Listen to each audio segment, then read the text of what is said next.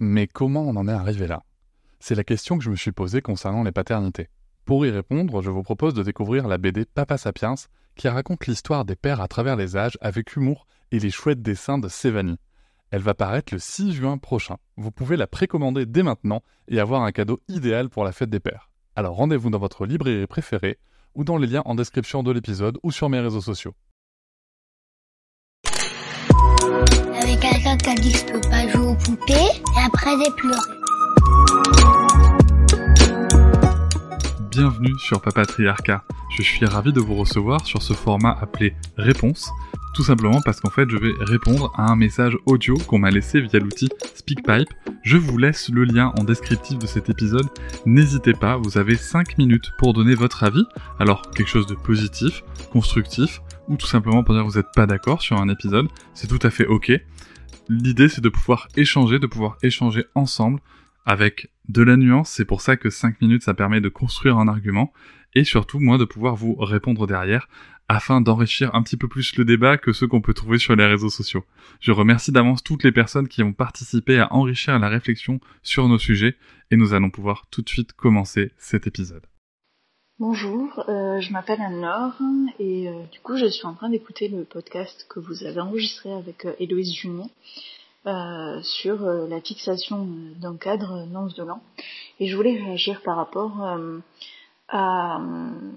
au moment où vous parlez du fait que vous l'avez donné à votre fille et que vous avez été que des personnes ont considéré que vous effectuez un acte de violence ou un acte de violence éducative. Et je voulais réagir à ça parce que, alors je n'ai pas d'enfant, mais je m'intéresse beaucoup à la parentalité, notamment parce que je travaille sur moi-même et sur mon enfant intérieur et euh, sur ce que j'ai vécu en étant enfant. Et ça a fait écho à un événement que moi j'ai vécu en étant enfant, c'est que euh, j'étais constipée euh, de mes 4 à 23, 23 ans. Et en fait, maintenant que je travaille dessus, je comprends que cette constipation était due à, était une conséquence d'événements euh, psychologiques euh, qui me sont arrivés, euh, d'événements traumatiques qui me sont arrivés à cet âge-là. Et en fait, mes parents ont, comme les parents de l'époque, je suppose, ont usé de suppositoires. je me débattais, etc., etc. J'ai été à l'hôpital pour des lavements, etc. Et en fait, j'ai vraiment ce traumatisme maintenant à 31 ans euh, de euh, mes parents me mettant des suppositoires et me, me faisant pleurer et ne m'écoutant pas, euh, alors que j'avais peut-être 6, 7, 8, 9 ans. Et,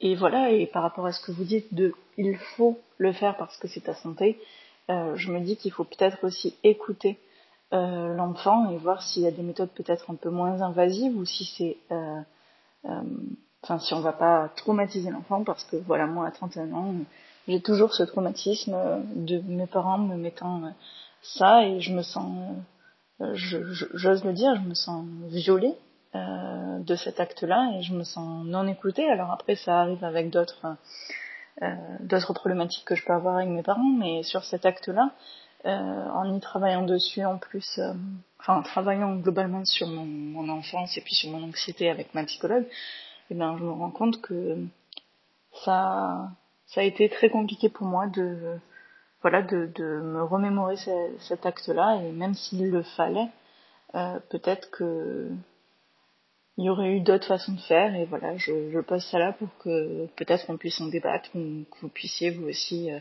en débattre et réfléchir à peut-être la façon dont cet acte euh, qui peut être euh, euh, violent malgré le contexte, euh, comme vous avez pu dire, comment cela est perçu par l'enfant.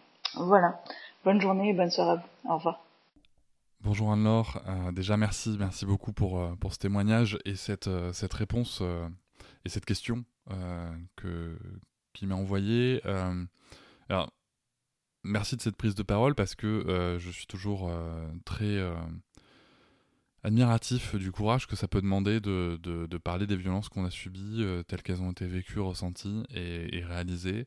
Et euh, déjà, je tiens vraiment à dire un grand merci pour cette démarche. Ça me paraît euh, tellement, tellement, tellement important. Ensuite, là, là, il y a un point qui est évoqué qui est extrêmement sensible chez moi, puisque justement, l'exemple du suppositoire est, est vraiment quelque chose d'assez, d'assez, d'assez spécifique. Donc, je vais commencer par parler du lavage de nez et tel qu'il a été fait chez nous. moi, le lavage de nez, en fait, au départ, j'y arrivais pas. J'y arrivais pas parce que j'avais l'impression de, faire du mal à ma fille et que j'y arrivais pas. Et euh, je me rappelle très bien d'une fois, bah, du coup, j'ai décidé de ne pas les faire. Et bien entendu, l'affection a empiré. Voilà. Donc, euh, je me suis retrouvé avec des choses pires qu'un lavage de nez à faire, hein, avec euh, des médicaments à donner, voilà, tout ça, tout ça. Et finalement, je me dis, bon, ok, déjà, il y a ça. par rapport au lavage de nez, il y a ça.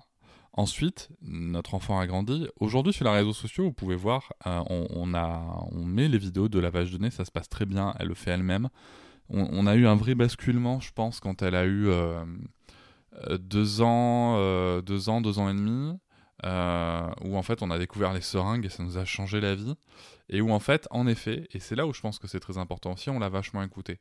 C'est-à-dire que tout va dépendre dans, la mise en œuvre de comment on fait, je pense. Je reste toujours sur le lavage de nez, hein, très spécifiquement parlant.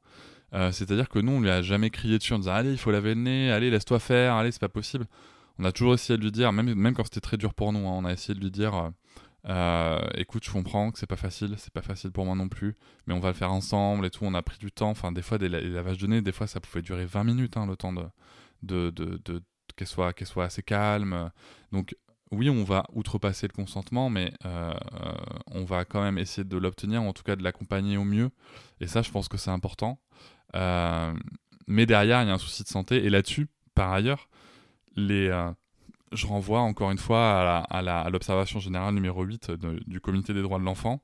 Euh, oui, dans certains cas, notamment pour les soins, euh, la, ben voilà, la contrainte peut être employée sur l'enfant, mais ce ne sont pas des, choses à viser, à punitive, hein, ce sont des choses à viser de protection, en l'occurrence, néanmoins.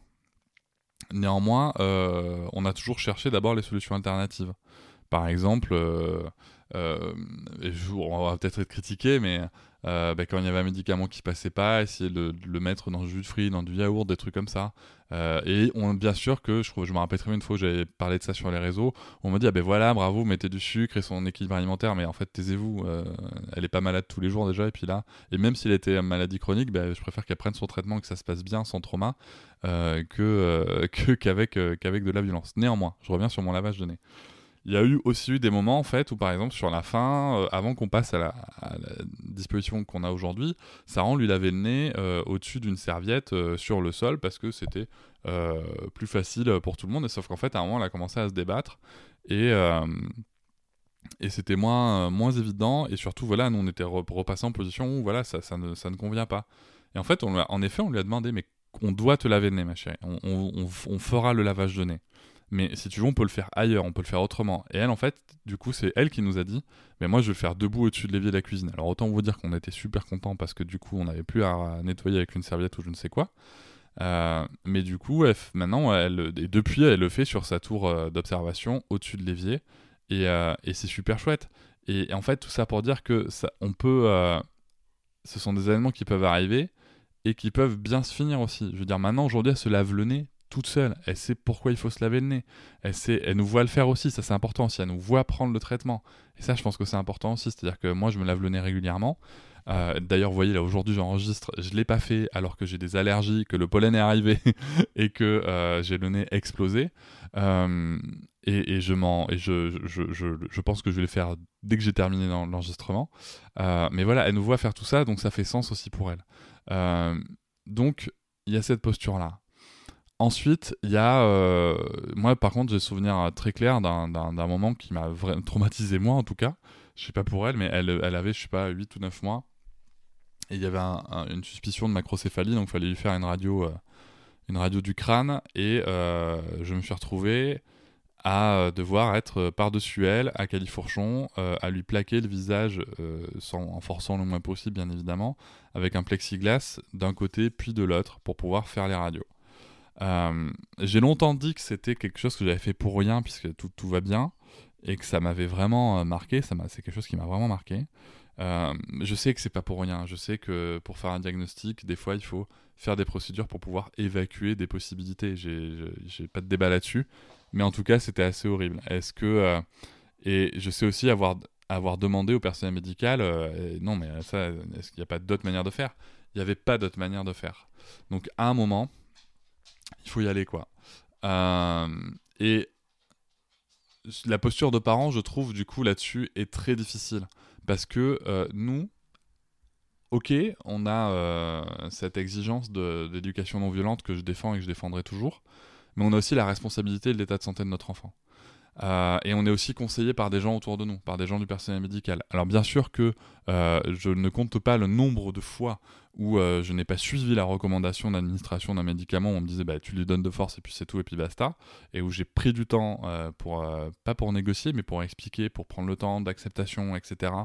voilà. Néanmoins, il y a aussi des moments où, bah, quand on nous dit, quand nous on, exige d'autres possibilités, qu'on nous dit en fait il n'y a que ça, et ben il n'y a que ça.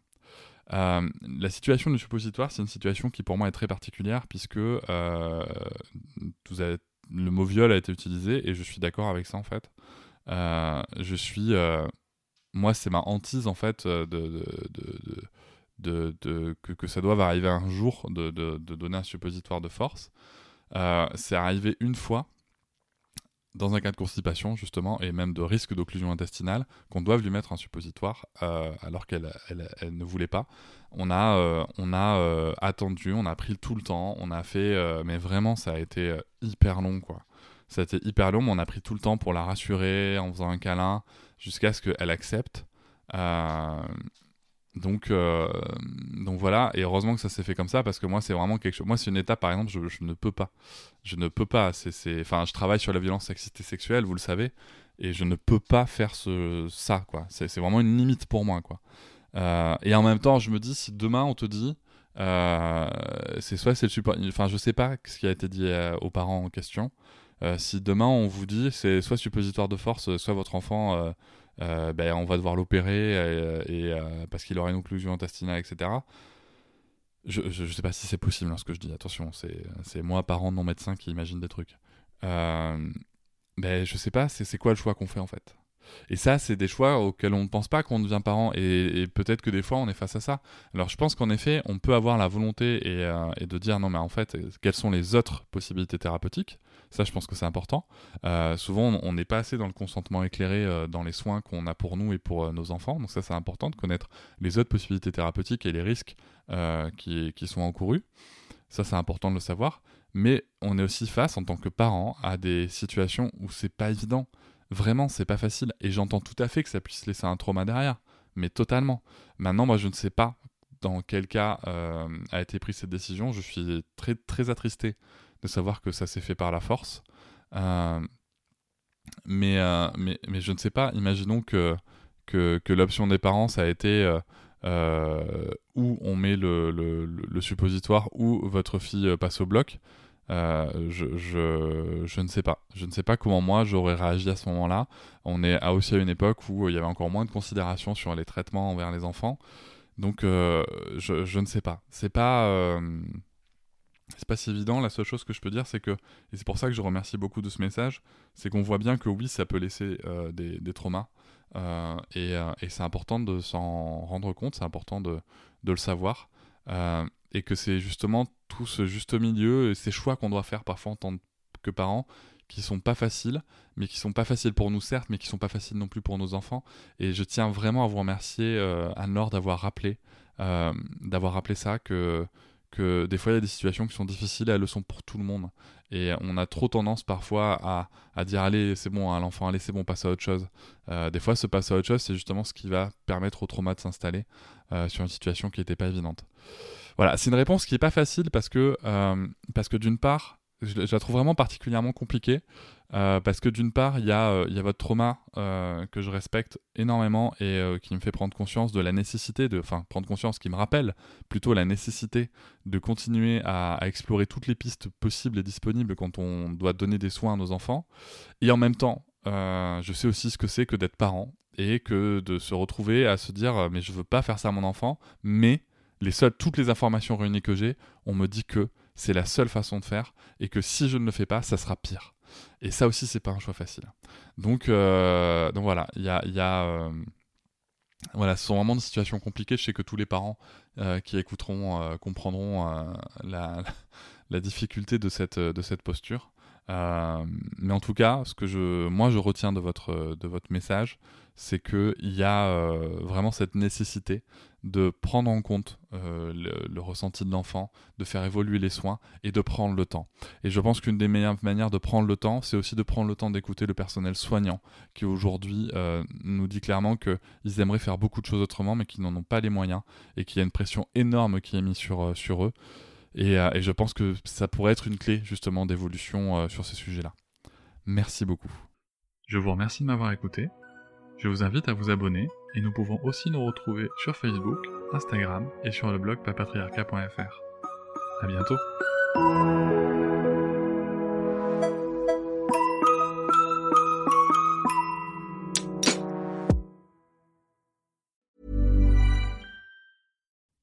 You make decisions for your company, you look for the no-brainers. And if you have a lot of mailing to do, stamps.com is the ultimate no-brainer. It streamlines your processes to make your business more efficient, which makes you less busy. Mail checks, invoices, legal documents, and everything you need to keep your business running with Stamps.com. Seamlessly connect with every major marketplace and shopping cart. Schedule package pickups and see your cheapest and fastest shipping options from different carriers. With rates up to 89% off USPS and UPS rates. And with the Stamps.com mobile app you can take care of mailing and shipping wherever you are. Make the same no-brainer decision as over 1 million other businesses with stamps.com. Sign up with code program for a 4-week trial plus free postage and a free digital scale. No long-term commitments or contracts. That's stamps.com. Code program. Hop, c'est encore moins. Si tu veux soutenir le podcast, tu peux aussi t'abonner à Papatriarca Plus et découvrir chaque semaine un épisode bonus en plus des 60 déjà disponibles. À découvrir sur tes applis de podcast comme Pocketcast, Castbox ou encore Apple Podcast. À très vite.